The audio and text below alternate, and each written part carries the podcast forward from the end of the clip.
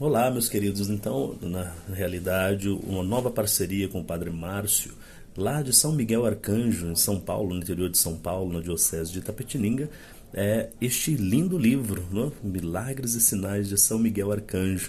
Ele trouxe essa ideia para nós, para a editora, e nós abraçamos com muito carinho, porque falar de São Miguel Arcanjo é falar né, de quem como Deus, daquele que nos protege, daquele que nos ajuda nas batalhas espirituais. Então, ele vai relatar os diversos milagres também, das sinais feitos por São Miguel Arcanjo, ou pela intercessão de São Miguel Arcanjo. Vale a pena você comprar este livro para você saber um pouco mais da história.